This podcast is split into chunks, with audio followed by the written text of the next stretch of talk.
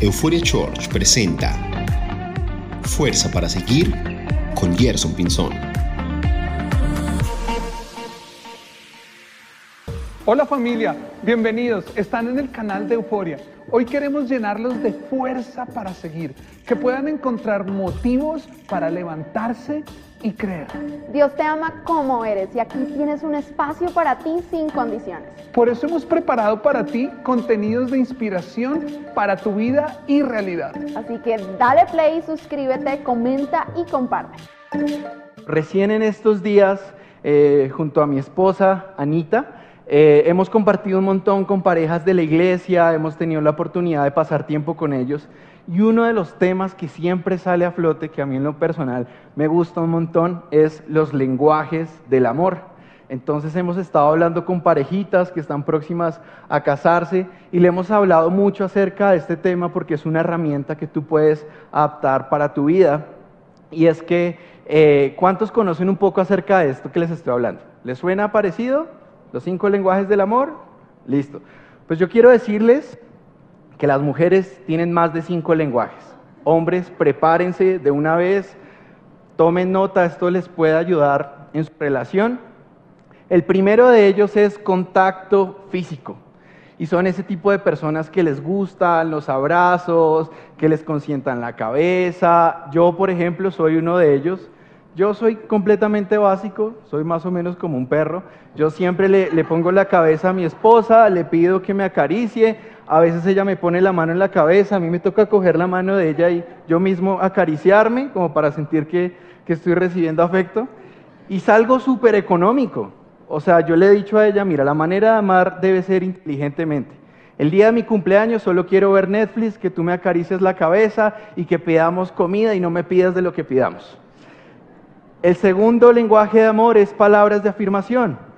Y es cuando tú a través de tus palabras puedes afirmar a alguien en una tarea, en algo que está haciendo, eh, me veo bonita, me queda bien, no se te ocurra decir que no. Entonces es una manera muy práctica como la gente también puede sentirse amada y es a través de palabras de afirmación. Tercera manera de cómo nos sentimos amados o cómo podemos amar a alguien y es a través del tiempo de calidad. Esas conversaciones interminables, dos, tres de la mañana, el niño se despierta y de pronto mi esposa empieza a hablarme de su proyecto de las lámparas, de cómo ves esto, de cómo ves lo otro, y yo sé que tengo que dar mi mayor esfuerzo por permanecer en pie y poderla escuchar. ¿no? Entonces, eh, nos encanta ese tiempo de calidad, esto, es, esto no tiene que ver solo con mujeres y hombres. El cuarto de ellos son los detalles. ¿A cuántas chicas no les gustan que les regalen el último bolso o el último perfume, el último iPhone? Sean sinceras, sean sinceras. Eso, eso, muy bien. Y, y tú tienes que pensar muy bien de qué manera puedes amar de una forma inteligente. Resulta que yo tuve un cumpleaños en donde mi esposa, eh, aún éramos novios, y ella todo el día estuvo preparando, invitando a mis mejores amigos, eh, preparando la decoración, la comida que a mí más me gusta, y se esmeró en tanto en esto. Yo llegué y esa noche ella estuvo tan ocupada sirviendo a cada uno de mis amigos que se olvidó de la mejor parte, que era estar conmigo. Entonces ya todos los invitados se fueron, eh, yo como buen novio en casa ajena, en casa de mis suegros, pues me puse los guantes, lavé los platos junto a ella y le dije, sabes, todo estuvo increíble, me encantó la decoración, la comida, todo lo demás, pero te olvidaste de algo. Estuviste tan atenta de servir a todos que te olvidaste de mí. No, esto fue una tercera guerra mundial, es que tú no tienes en cuenta que yo estuve desde temprano haciendo esto y lo otro. Pero gracias a esto nos dimos cuenta que cada persona tiene un código, una manera como es más efectiva amando y una manera como es más efectiva sirviendo. Y quienes me conocen, quienes son cercanos, podrán saber que uno de mis lenguajes favoritos es la comida. Si usted quiere llegar a mi corazón de una manera fácil, sin esfuerzo, un domicilio de dominos, un surtidora de aves, yo soy de, paladar todoterreno, no hay problema.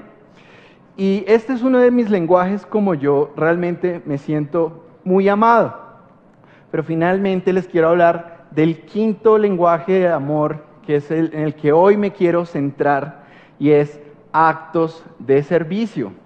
Y es que me di cuenta que mi lenguaje de amor favorito, como yo amo a otras personas, tiene que ver con servirlas, tiene que ver con ponerme en su lugar para que ellos estén bien, para que ellos estén cómodos. Y esto es algo que también, pues yo me siento muy amado así. Eh, hemos tenido a veces, recuerdo haber llegado a casa y, y durante el día haber tenido alguna diferencia con mi esposa, que bastó con que ella pusiera un plato de comida caliente, yo me sentara a comer y absolutamente todo cambió. Así que el título de hoy, el capítulo de este, este quinto capítulo de esta serie se llama La comunidad del servicio. Y hoy quiero compartirles un poquito a ustedes en cómo el servicio ha sido parte de mi vida. No podría contar mi historia sin mencionar cómo el servicio ha sido parte de ella, porque una vez encontré el servicio, encontré un propósito de vida, encontré una razón de vida, y es no vivir solo para mis sueños, sino vivir por los sueños de Dios. Cuando yo tenía 13 años, recuerdo que, ahí puedes hacer como una, un acorde más triste, así como cuando tenía 13 años, eso. Vea, ahí podemos ver a Andresito de 13 años, flaco, parecía una mantis religiosa con la Biblia, desgalamido, flaquito. 13 años tenía ese muchacho, sin novia, claramente.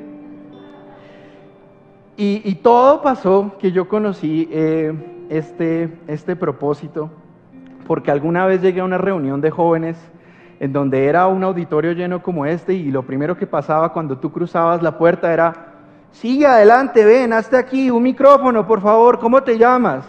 Y uno quedaba así como, no, no voy a volver. Y yo iba a este tipo de reuniones de jóvenes, pero yo no sé si era por el flaquito insípido o lo que sea, pero en algún punto sentí como que no era mi lugar, como que yo no quería ir. Pero de pronto alguien me extendió una invitación y fue, oye, es que hay un departamento de cámaras, eh, ¿por qué no te das la oportunidad de servir ahí? Y yo estaba a los 13 años, y creo, acá está mi amigo Isra, que puede, no me puedes mentir, porque servimos y nos conocimos en ese mismo lugar, que era donde llegábamos todos los rezagados, ¿no? Si tú no habías hecho match en el grupo de jóvenes, porque no eras cool, pues podías ser de los populares en el equipo de televisión. Entonces yo llegué allá y la razón por la que mi, mi corazón conectó fue porque me recibieron con unas ducales y arequipe. Ya, facilito, barato. Así conecté con el servicio y dije, hey, esto está chévere, acá lo reciben a uno con comida, todo lo demás, me gusta. Y empecé a servir, empecé a servir. Yo soy de las personas que disfruta más estar siempre detrás de una cámara que delante de ella. Para mí era un terreno completamente incómodo.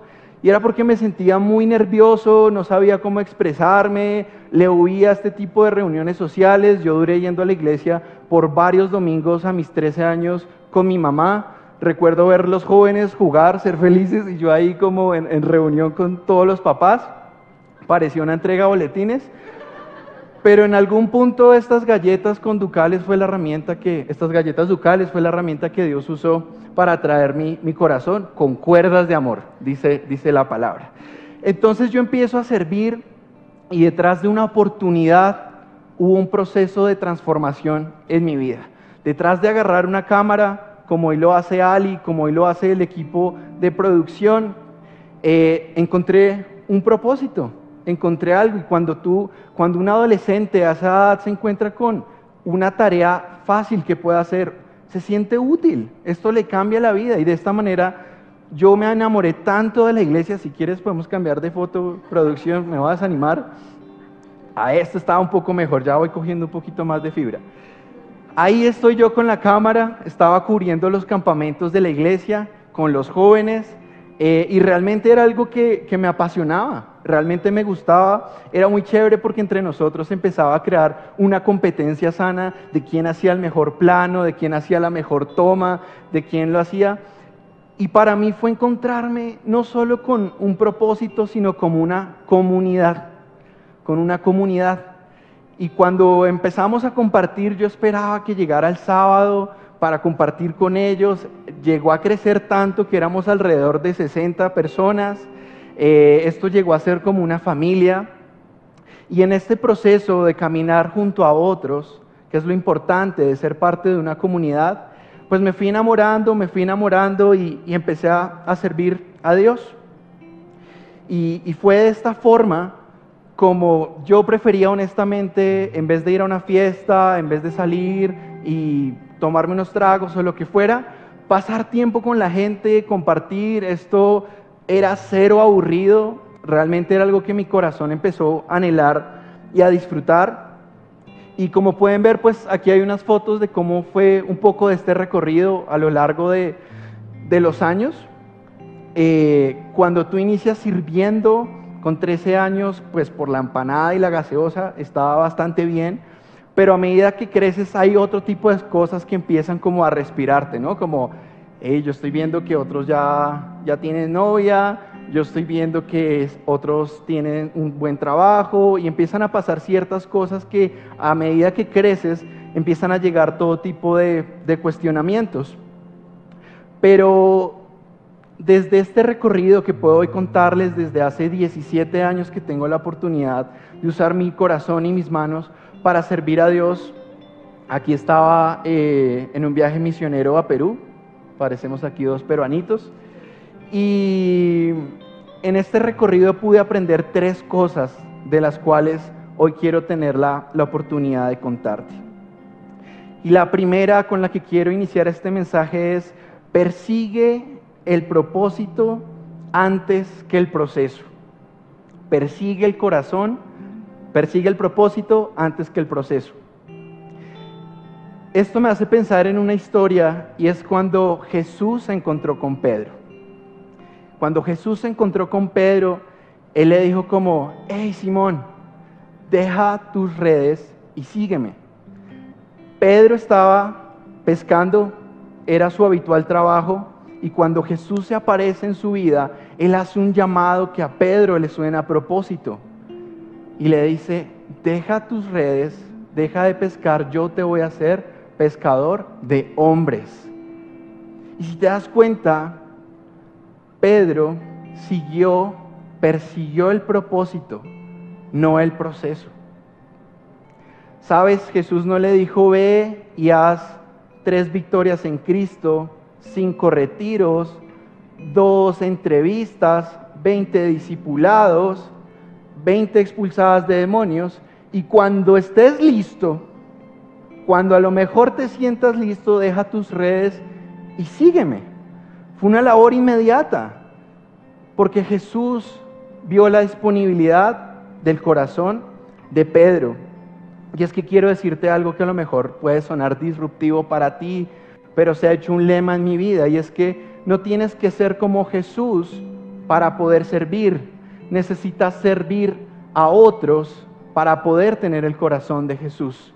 Es en esa dinámica que tú pones tu corazón, tus manos, sea como sea que estén, que en esa dinámica de servir domingo a domingo, incluso fuera de la iglesia, con tu familia, en tu trabajo o en cualquier tipo de entorno, que tú usas cada cosa que Dios puso en ti, es lo que Dios va a usar y es lo que Dios va a perfeccionar. A diario escuchamos diferentes personas, que, eh, historias de diferentes personas que llegan a nuestra comunidad con historias como siempre hizo falta un acorde más, siempre hizo falta un retiro más, siempre hizo falta un encuentro más y nunca nada fue suficiente. Y por eso en euforia amamos a través de las oportunidades, no a través de los procesos, porque creemos que lo que Dios puso en tus manos, eso que Dios puso hoy en tus manos, esas cualidades que Dios puso en tu corazón, es útil para cualquier labor que hagamos para el reino. Y es que a través del tiempo he descubierto algo, presta mucha atención, y es que para que un corazón pueda ser formado, no necesitas someterte a procesos de cambio, necesitas exponerte a tiempo de transformación.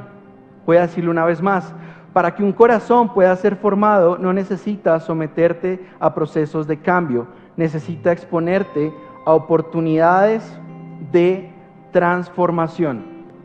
Sabes, la mejor manera como tú puedes amar a alguien es delegándole una labor, es delegándole una oportunidad. Yo a mis 13 años, cuando me dijeron, hey, tú vas a coger esa cámara y gracias a ti el mensaje de Dios va a ser transmitido, vamos a comunicarlo.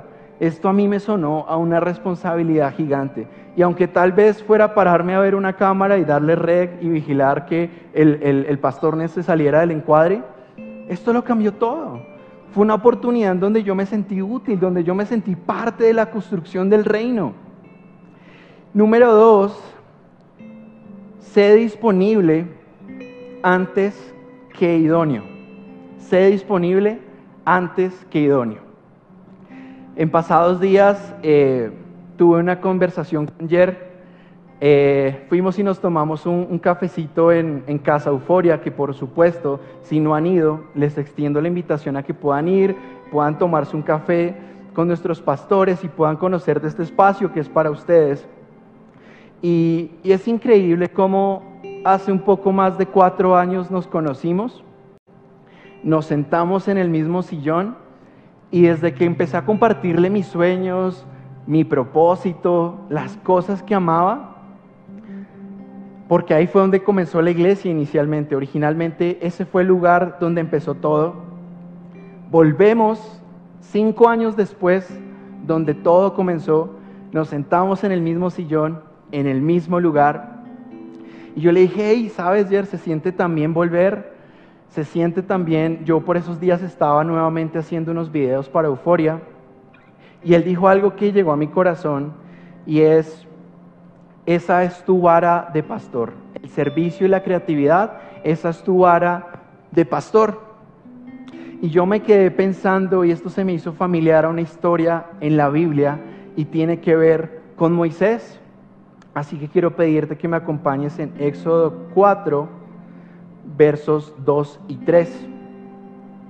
Y mientras la buscas, voy, voy a leerla y dice, resulta que Moisés estaba llegando a un monte en donde Dios se presentó a través de una zarza ardiente.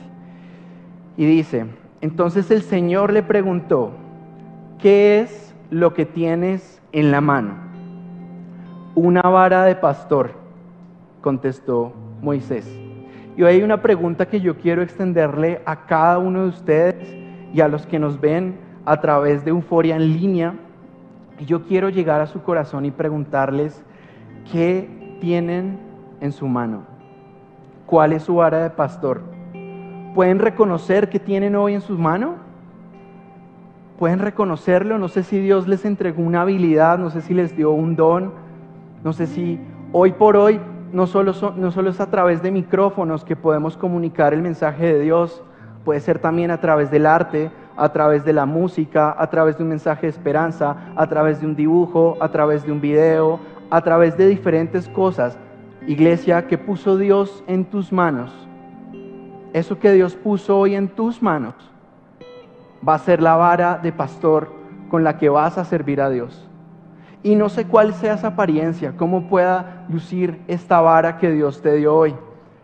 Pero es justamente con tu personalidad, es justamente con tus talentos, es justamente con tus sueños, la manera como Dios va a usar tu vida. Luego en el verso siguiente, Dios le dice a Moisés, arrójala al suelo, dice el Señor. Así que Moisés toma esta vara y la bota al suelo y esta vara se convierte en una serpiente. Sabes, yo me puse, a me puse a pensar y realmente no creo que se hayan puesto a jugar un juego de magia, ¿no? Como, ay Moisés, te voy a inventar la última que me aprendí. Bota la vara y te aseguro que se convierte en una serpiente. Y ve y descresta a todos tus amigos, ¿no? ¿Tú crees que Dios no conocía qué le había dado a Moisés, que había puesto en, tu, en su corazón y en sus manos? Siempre que Dios hace una pregunta, Él ya sabe la respuesta, pero Él quiere asegurarte de que tú lo sepas, de que tú sepas qué ha puesto Él en tus manos. Por eso hoy les pregunto nuevamente, ¿saben Dios que puso en sus manos, que puso para administrar en sus manos. Y yo me identifico mucho con este Moisés y, este punto tiene que ver con ser disponibles antes que idóneos, pero por mucho tiempo esta vara en mi vida parecía ser una vara vieja, muerta, sucia, sin propósito. Y yo pienso que Moisés muchas veces tuvo este tipo de conflictos en su corazón. Había sido el príncipe de Egipto, había sido el heredero de un montón de imperios.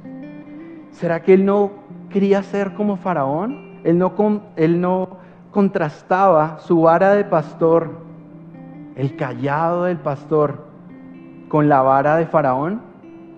Y yo quiero ser vulnerable con ustedes. Por mucho tiempo eh, estuve sirviendo en diferentes tareas en las que a lo mejor era invisible, donde posiblemente muchas personas no, hacía, no sabían lo que yo hacía. Muchas veces noche a noche tenía que trasnochar editando ciertos videos y la gente salía con cosas como, ¿y tú crees que eso le va a cambiar la vida a alguien? ¿Tú, tú crees que le está sirviendo a Dios con esos videos que hacen? Y fácilmente ese escudo en mi vida, esa bandera de honor que para mí era servir a Dios, se veía opacada cuando lo contrastaba con otros. Yo veía como otros amigos tenían empresas de video y la estaban rompiendo en el medio. Solo mi esposa y gente cercana sabe cómo, bueno, yo, prometí no volver a llorar. la productora me dijo, usted llora otra vez y lo clausuro. Y ella es el Antiguo Testamento de la iglesia, entonces hay que respetar eso. Pero solamente personas muy cercanas saben realmente cómo esos sacrificios que yo hice en lo secreto, que muchas veces uno dice como, ay, yo no busco el aplauso, yo no busco el, el, ser visible, yo no busco una tarima, pero seamos honestos, muchas veces ese aplauso de, hey, lo hiciste bien, esas palabras de afirmación te afirman de tu llamado. Pero cuando yo realmente pasé por una temporada en que, siendo muy sincero, no tenía con qué ir a la iglesia, no tenía para el bus, tenía que ir caminando. Muchas veces no tenía para almorzar cuando estaba allá porque estaba terminando mi colegio. Pero para mí esto era todo. Y a los ojos de otras personas parecía como un desperdicio. Y no los juzgo, hay gente que no lo entendía, que me decían como, ¿y a ti no te pagan por eso? ¿No? Y eso lo hemos escuchado vez tras vez. Y eso empieza a ser de alguna forma eco en tu corazón y por 17 años estuve luchando con ese tipo de cosas, de todo lo que yo hacía parecía no tener un impacto en la vida de la gente. Todo lo que yo hacía parecía ser algo que nadie se daba por enterado que yo hacía. Y no sé si tú puedes identificarte conmigo en esta historia, pero quiero decirte algo. En ese punto en que mi vara, esa vara que Dios me había dado, esos talentos que Dios había puesto en mis manos, esas habilidades o esos atributos de mi corazón parecían ser inservibles, una vez los arrojé delante de Dios, como cuando Moisés arrojó esta vara, cobraron vida. Cuando tú coges tus ingresos, cuando tú coges tu propósito, cuando tú coges tu corazón y tus habilidades y las pones bajo el servicio de Dios, va a cobrar vida. Esta vara que parecía ser sucia, inútil, fue la manera, fue el milagro que Dios le dio a Moisés para liberar a su pueblo. Y Moisés quizás no era la persona más idónea para hacerlo. De hecho, era un tartamudo. Y por mucho tiempo yo me sentía tartamudo en muchas cosas. No tener los ingresos, no tener una habilidad para hablar. Y me sentía inseguro de muchas cosas. Pero recuerdo un día que iba caminando para la iglesia, a mis 20 años, alrededor de esta edad, y yo iba caminando y sentí la voz de Dios que me dijo, los planes, para los planes que tengo contigo, es necesario formar tu corazón. Y yo dije, Dios. Y por estos días empezó a pasar todo este tipo de pruebas a las que les dije que me sentía expuesto como eh, el que otros opinaran acerca de este llamado, pero con el tiempo todo lo que parecía muerto cobró vida. Y, yo quiero hoy hacer o extender una pregunta que quizás ha sido una pregunta que nos ha limitado a todos al momento de servir y es, ¿existe algún tipo de jerarquías para servir a Dios? La verdad es que sí, y Jesús lo dijo, el que quiera ser mayor a todos, sírvalos. Si tú quieres ser mayor en tu comunidad, sirve a tu iglesia, sírvelos a todos. Y me encanta porque eh, algo muy hermoso que tiene nuestra iglesia es un tiempo que se llama intimidad. No sé cuántos de ustedes han pasado por ahí, yo los quiero animar a que puedan ser parte de esto, pero algo que voló mi cabeza fue que al terminar la sesión, esto era como una especie de retiro, los pastores se inclinaron, tomaron una toalla, una vasija de agua y nos lavaron los pies a todos, uno por uno. El que quiera ser mayor a todos, inclínese. El que quiera ser mayor a todos, sírvalos. Y por último, quiero cerrar con esto y es, punto número tres, ten manos diestras y sinceridad en tu corazón. Salmo 78, versos 71 y 72 dice, el Señor tomó a David de donde cuidaba las ovejas y los corderos y lo convirtió en el pastor de los descendientes de Jacob. Los cuidó con sinceridad de corazón y lo dirigió en manos diestras. Y aquí puedo entender dos cosas, y es que para servir a Dios necesitas tener un corazón puro, necesitas tener un corazón abierto, pero para poder tener un corazón limpio, necesitas tener tus manos sucias. Y hoy yo quiero extender una invitación a ustedes, iglesia, y es, nuestro propósito en la vida es estar, es acudir al llamado. Y el llamado está donde hay necesidad. Donde otros quisieron irse, tú vas a permanecer. Donde otros quisieron alejarse, donde otros no quisieron poner sus manos, tú vas a poner tus manos. Tú vas a ensuciar tus manos para tener un corazón limpio. Tú vas a servir a otros para tener ese corazón puro. Y esas cosas que Dios puso en tu corazón, a lo mejor tú dices, Andrés, yo quisiera servir, pero yo soy tímido. Andrés, yo quisiera servir, pero es que tú no conoces mi historia. Tú no sabes todo lo que me he equivocado. Yo quiero decirte algo. Lo que Dios puso en tu corazón, la historia que has construido, es lo que Dios va a usar para cambiar el mundo.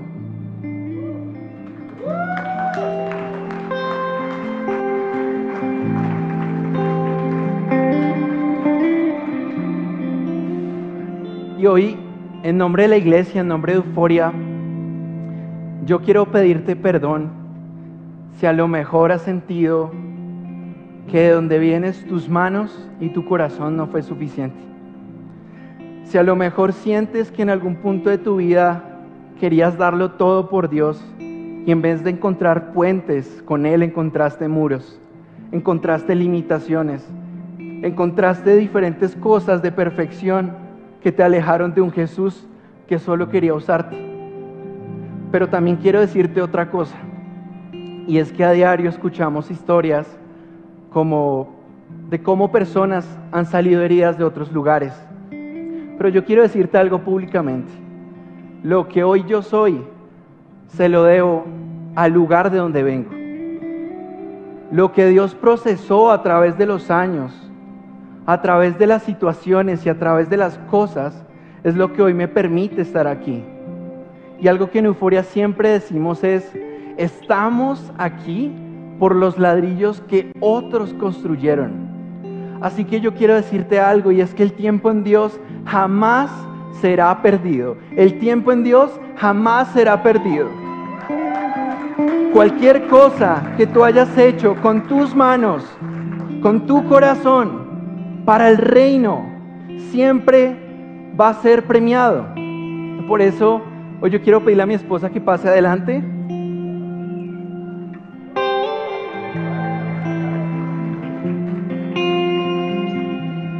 Y es porque esa vara que Dios puso en mis manos ese flaco que ustedes veían sin propósito, sin mucho presupuesto o sin cosas a su alrededor, Dios le entregó una familia. Aquí está mi familia representada, mi hijo Noah, mi esposa Anita. Son todo para mí.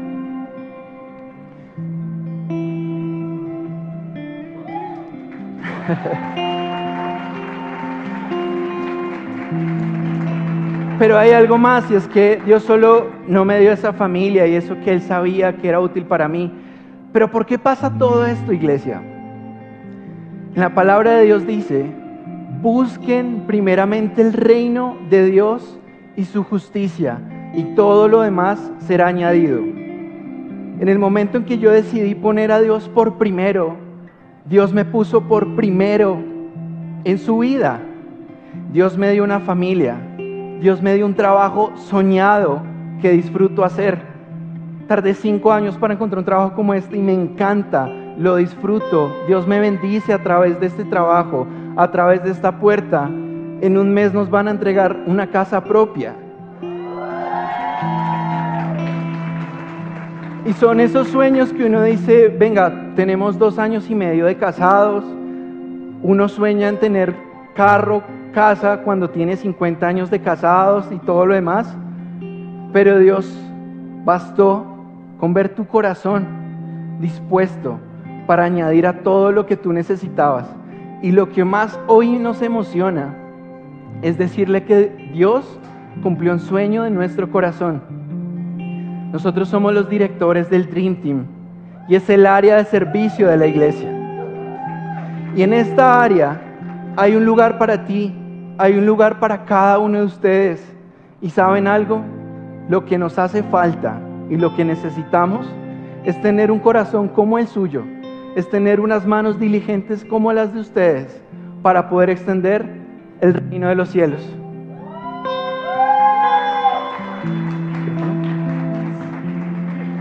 Y, yo le pedí a Anita que pudiera contarnos un poquito en qué pasa en esta área y por qué no nos animas a, a ser parte de ella.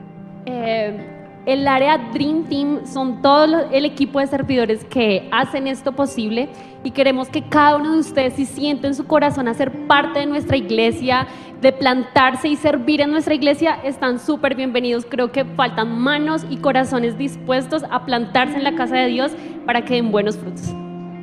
Así es. Gracias, mi amor. Así que te estamos esperando eh, así como Dios lo hizo conmigo y cuento mi historia porque no conozco una mejor que ella, así Dios lo puede hacer contigo. Todos esos sueños que tú tienes, esa vara que Dios te dio, que tú puedes decir como, pero ¿qué vas a hacer con esto? Dios va a hacer un milagro, iglesia. Hagamos vida juntos. Euforia Church.